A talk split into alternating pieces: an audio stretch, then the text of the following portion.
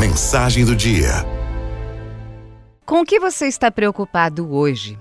Em agosto de 1918, um saveiro estava sendo puxado por um rebocador no rio Niágara, quando o cabo arrebentou. As fortes correntezas logo conduziram o barco em direção às cataratas. Quando estava prestes a cair, o barco encalhou em algumas rochas bem acima das quedas. Os dois homens que estavam a bordo foram salvos apenas no dia seguinte. Eles passaram uma noite de terror, pois esperavam a qualquer momento despencar para a morte. Isso aconteceu há mais de 100 anos. E o velho barco continua lá, no mesmo lugar, até hoje. Jamais aconteceu a queda prevista. O que está consumindo as tuas forças atualmente? O que tem tirado horas do teu precioso sono e da tua paz?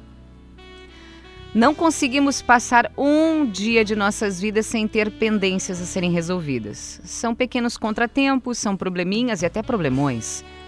Em maior ou menor grau, são desafios que devemos encarar com a cabeça erguida, com coragem e com fé. Acreditar que haverá uma saída é o primeiro e mais sábio passo para encontrá-la. Crer que haverá uma solução é o início da resolução do problema. Por outro lado, se você se desesperar, achar que não tem saída e que mais cedo ou mais tarde você será derrotado, a saída ficará cada vez mais longe. Como na história com que abrimos a mensagem, você pode estar se sentindo sozinho em uma embarcação encalhada à beira de uma queda d'água, prestes a se encontrar com a derrota. Eu já me senti assim em algumas fases da minha vida. Às vezes as coisas se tornam tão turvas que não conseguimos enxergar um palmo à nossa frente. Mas as respostas estão ali, todas ali. As soluções estão na nossa cara. O desespero é que faz com que o problema aumente. Nas empresas, quando uma equipe está muito aflita com tantos incêndios para apagar, normalmente fazem o contrário, espalham mais ainda o fogo.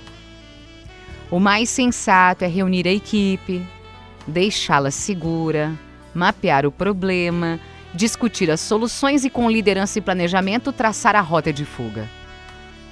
Vá fazer uma caminhada, uma corrida, algo que você goste de fazer sozinho.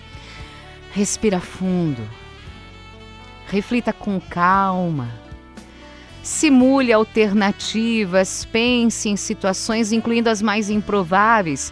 Às vezes, ao imaginar o que pode acontecer de pior e ir voltando como se fosse uma realidade virtual, você vai encontrando atalhos para que a sua trajetória seja menos dolorida e o problema, enfim, solucionado. Acredite, você vai sair dessa.